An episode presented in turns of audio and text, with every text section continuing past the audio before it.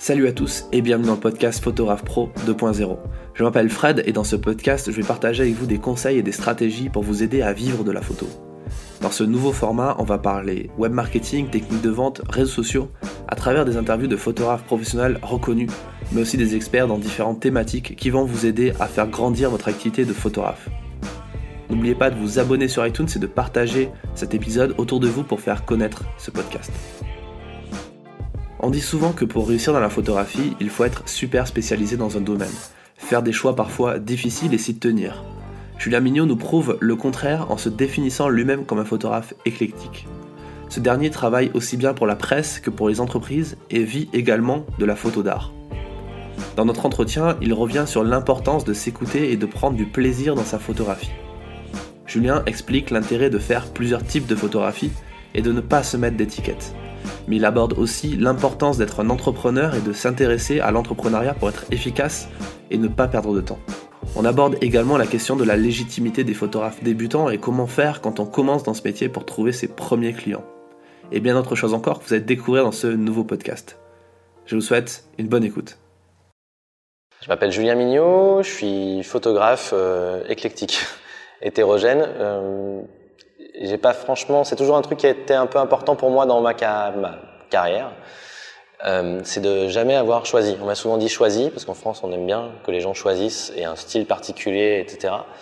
Mais euh, il s'avère que je l'ai jamais fait et qu'aujourd'hui c'est ce qui me sert parce que je me suis nourri de plein d'influences différentes qui vont vraiment du portrait au reportage au documentaire et, euh, et aujourd'hui ça me permet de faire euh, un métier qui change tout le temps où je suis euh, jamais, euh, je suis toujours étonné de, des terrains vers lesquels m'envoie la, la photographie. Et c'était vraiment la connivence de départ, c'était d'avoir euh, une certaine forme de curiosité pour, pour, pour ce qui se passait. Et la photographie était un moyen génial pour assasier cette soif-là, disons. Donc euh, aujourd'hui, je travaille aussi bien pour la presse, pour des magazines qui, ou des quotidiens qui vont de, de Libération, qui a été un des premiers journaux à me faire travailler, à, la presse féminine euh, par Grazia, en portrait notamment, ou euh, jusqu'au New York Times, ou des, des, comment dire, des parties, des, des publications plus spécifiques, disons. Et ensuite, euh, je travaille beaucoup dans la musique. Je fais beaucoup de portraits pour des pochettes d'albums. Et euh, bien sûr, j'ai une, une, dimension un peu pub. Et j'ai aussi un travail personnel qui est en galerie. C'est pour ça que je dis que c'est éclectique. Ouais, c'est beaucoup de choses. Ouais. Aujourd'hui, tu vis de quoi majoritairement? Euh, C'est à peu près un tiers, un tiers, un tiers. C'est un tiers de presse, un tiers, disons, de pub et de, de, de choses un peu plus commerciales dans lesquelles j'inclus la musique. Et c'est un, un, tiers d'un travail plus artistique qui est en galerie. Ça, un voilà. Avec, euh, avec euh, ouais, un genre de tirage, exactement. D'accord. Est-ce que tu te définirais comme un, un, photographe entrepreneur? Oui, je me définis comme un photographe entrepreneur parce que j'ai eu la chance de trouver un studio à Paris, pas très loin de chez moi, et de, le, de monter ce studio-là, en fait, c'est-à-dire de m'approprier le lieu et d'en faire un, un véritable endroit de, de shooting, d'en faire nos bureaux, de, de, de, faire des vrais travaux à l'intérieur. Et pour ça, il a fallu monter une entreprise. Alors au-delà du statut d'indépendant du photographe, ben, ensuite on, on, rentre dans le grand monde de l'entrepreneuriat, qui est encore autre chose. Et aujourd'hui, on a euh, plein, pas mal de, gens qui viennent bosser en fonction des missions avec nous. Et ça permet d'avoir un lieu, de travailler à plusieurs, de, de pouvoir échanger sur ce qu'on fait, sans être forcément dans la, exactement tous la même veine, mais en tout cas en étant complémentaires.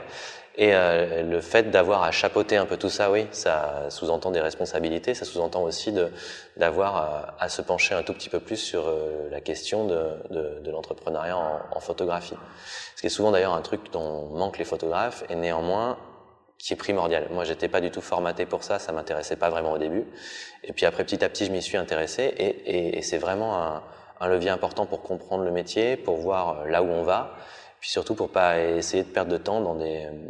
C'est un métier qui est assez difficile et où moment où, où, faut se, vite s'affranchir d'un fantasme qui est de se dire je vais faire que des photos qui me plaisent toute ma vie. C'est vrai qu'au début, je pense que quand on commence, on fait 10% de photos qu'on a envie de faire parce qu'il faut bien manger et que c'est délicat. Et ensuite, euh, au fur et à mesure, on essaye d'inverser cette tendance-là et d'arriver à avoir plus que 10% de choses pénibles à faire. Mais il y a toujours un côté pénible partout.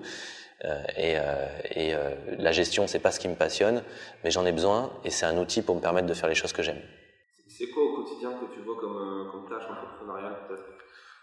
Oh bah, C'est vrai que des rendez-vous comptables, par exemple, on est un peu loin de la photographie de mode à Cannes.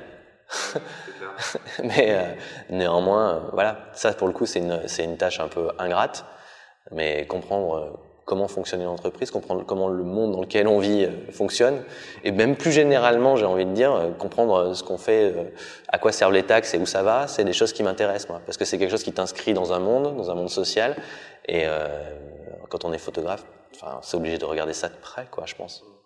Tu, tu penses que qu'est-ce qui manque comme qualité aux photographes qui galèrent un peu ou qui n'arrivent pas à se lancer? Tu dirais quoi? Il faut quoi? Il faut qu'ils fassent quoi? Mais c'est le travail. Moi, quand je vois, euh, enfin, je, je, pense, euh, euh enfin, ça fait 15 ans de ma vie que je, consacre ça. Il y a pas longtemps, j'ai réalisé que j'avais pris très peu de vacances en fait. Alors ok, j'en prends pas beaucoup parce que je suis satisfait de ce que je fais. J'ai l'impression que je voyage un peu, que je vois du pays et que j'ai pas besoin de m'extraire de Paris ou d'un quotidien qui est sans cesse renouvelé. Donc c'est sûr, j'en ai sans doute moins besoin que, que, plein de gens. Mais ce que je veux dire, c'est que c'est que c'est ardu. On est aujourd'hui submergé d'images par les réseaux sociaux et néanmoins on voit, je pense qu'on voit beaucoup moins qu'avant. On est beaucoup moins sélectif. On va peut-être, j'incite moi les gens à passer leur temps dans les expos, à ouvrir des bouquins et à, à, se poser des questions et puis surtout à faire à un moment donné, lâcher le questionnement et l'intellect et puis à se mettre à travailler. Mais se mettre à travailler, ça peut être aller dehors une journée et pas rapporter une photo de bonne et se trouver, se trouver très mauvais le soir, mais avoir la force de se dire, ok, été mauvais aujourd'hui, demain ça ira mieux et de s'y remettre. Parce que quand on regarde aujourd'hui des très grands maîtres de la photo, on a eu ici des projections de, Peter Lindbergh, qui est un photographe immense.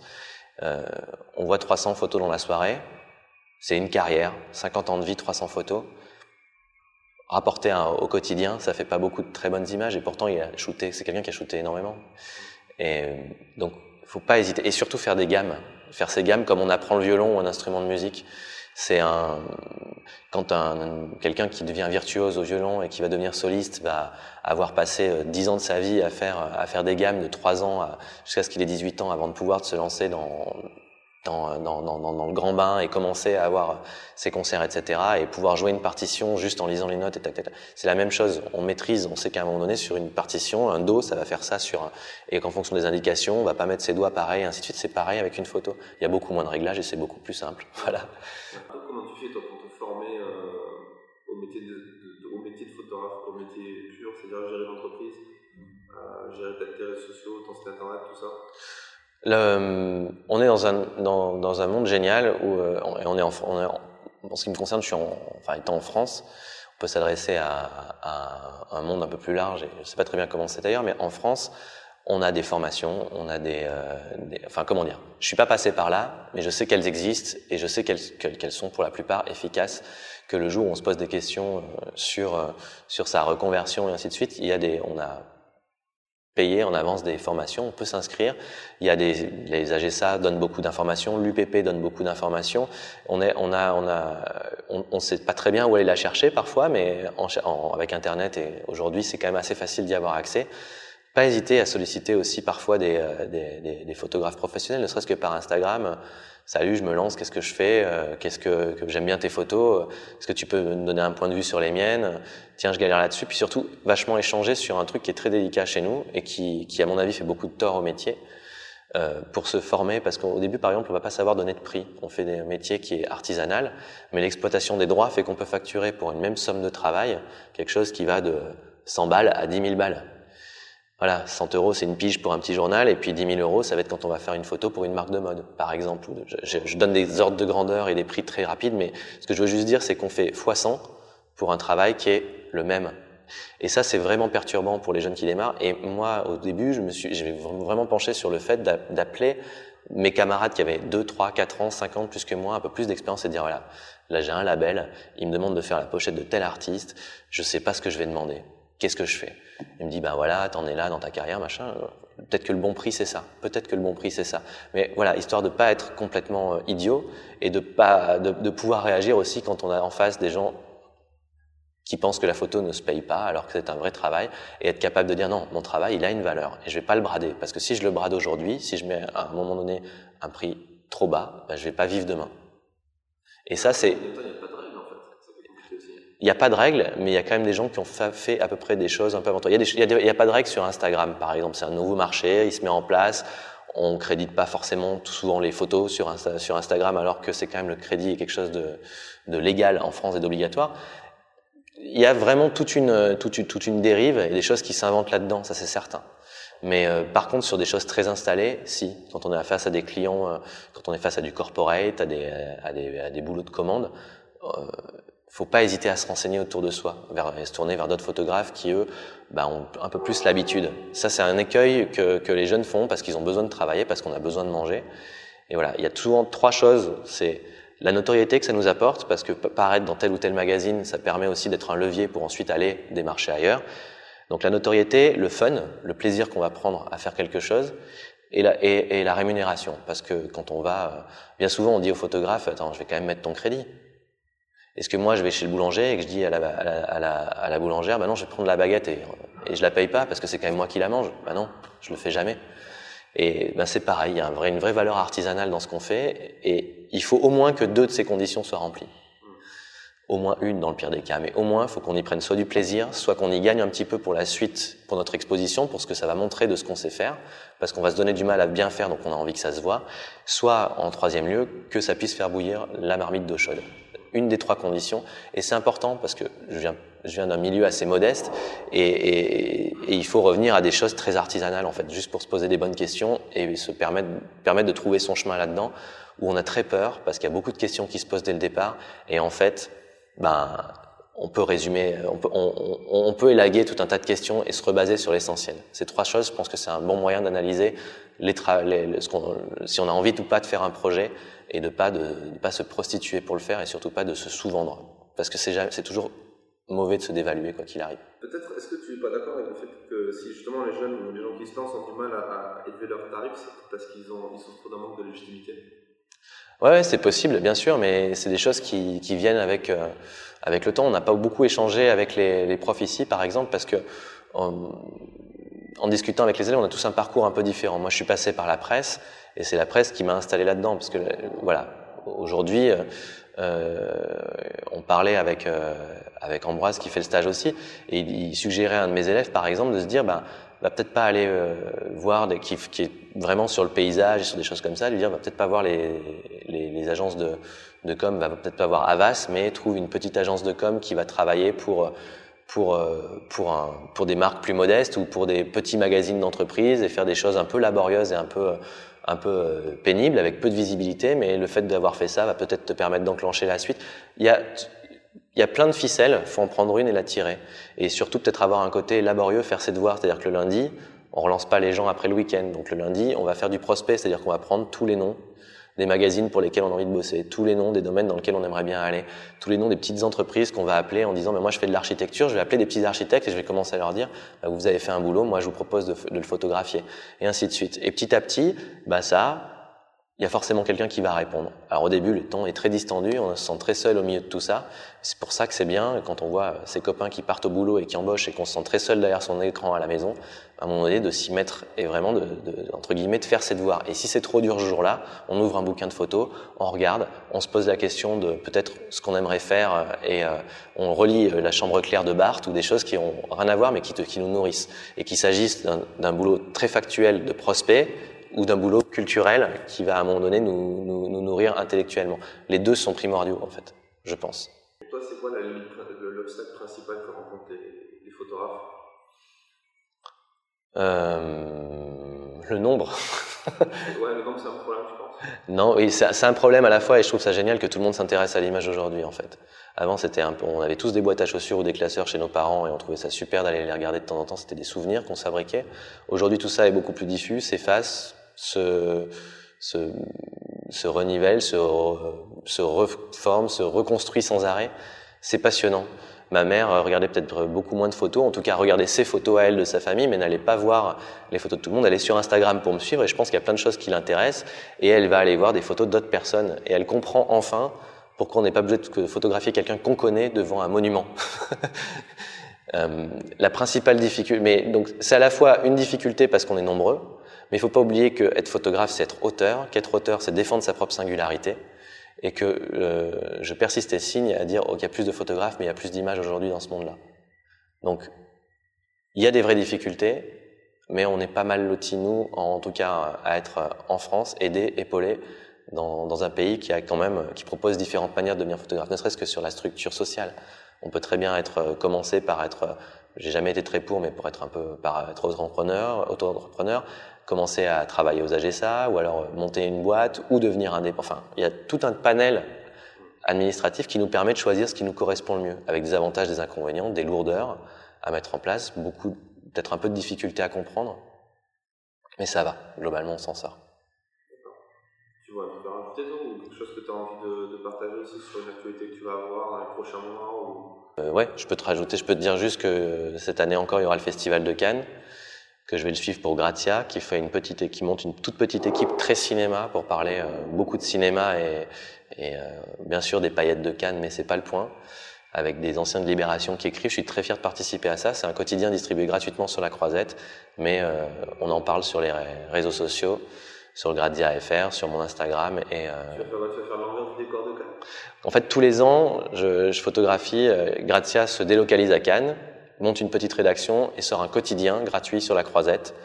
Et euh, donc, euh, on fabrique, on fabrique ce journal pendant les dix jours, ce qui demande à être euh, un truc très intense, puisque avoir une, comment dire, une c'est une vraie semaine un petit peu un petit peu dense parce que en moyenne c'est 60 portraits sur 10 euh, jours, c'est une couverture, deux portraits à l'intérieur, deux images d'illustres, plus ensuite le tapis rouge où je me transforme une fois par an en paparazzi avec un très grand boîtier. Mais ça m'amuse beaucoup parce qu'on passe de, on change, on est quatre photographes différents la même journée. Ça, ça c'est passionnant. C'est une dernière question. Tu peux, tu veux répondre à la question que tout le monde se pose, je pense, parce que tu vois tous les ans le métier de photographe et le métier préféré des Français. Surtout quand tu vois Cannes, le parterre de photographes, on se dit, ah ouais, j'aimerais bien être euh, à leur place et tout.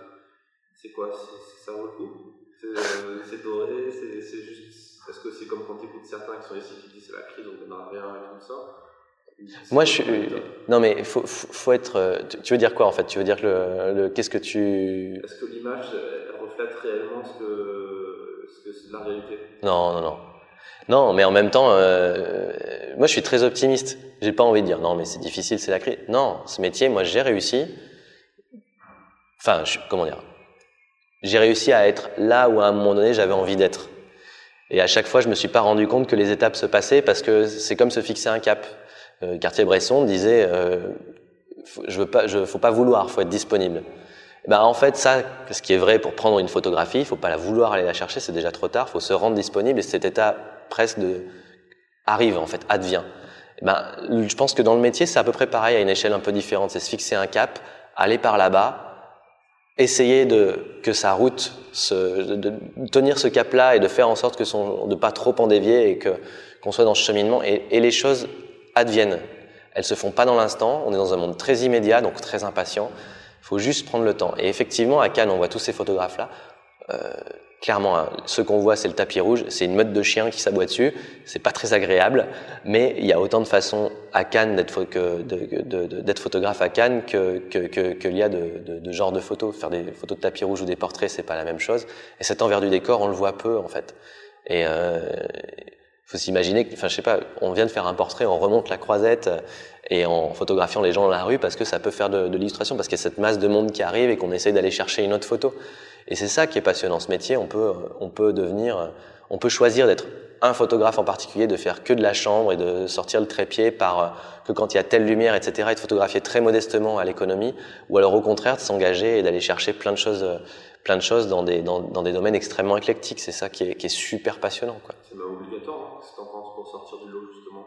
Ah, je crois que c'est une question assez de caractère après. C'est-à-dire qu'il y a des photographes qui vont vraiment euh, avoir besoin de ce temps-là, et c'est aussi savoir s'écouter en fait. Moi, je sais que ça me passionne pour rassasier cette curiosité-là et que je suis quelqu'un qui, qui va peut-être un peu euh, euh, avoir besoin de rythme, de vitesse, de remplir sa vie. Même qu'avec l'âge, je pense que je repose un peu tout ça et, que, que, je passe plus de temps à réfléchir et ça, c'est vachement bien aussi. Mais, euh, voilà, j'avais besoin de, me nourrir, d'être un peu boulimique de ça, parce que ça me correspondait. Je pense qu'il y a des gens qui sont beaucoup plus réfléchis, mûrs et posés que moi, ils ont bien raison de l'être. Voilà, chacun a, sa manière, chacun son rythme, et, et tout est, tout est assez respectable. Il faut savoir s'écouter, se poser des questions, mais pas trop longtemps. Pratiquer, c'est important. Cet épisode du podcast est maintenant terminé. Si ce dernier vous a plu et que vous voulez le soutenir, il vous suffit de vous abonner sur iTunes et de laisser une note de 5 étoiles ainsi qu'un commentaire. Cela ne vous prendra qu'une minute et aidera grandement au référencement du podcast. Enfin, un dernier mot pour vous dire que si vous souhaitez avoir plus d'informations et de conseils pour faire grandir votre activité de photographe professionnel, Vous pouvez vous abonner gratuitement à ma newsletter du lundi dans laquelle je partage chaque semaine des conseils très utiles. Le lien est en description de cet épisode.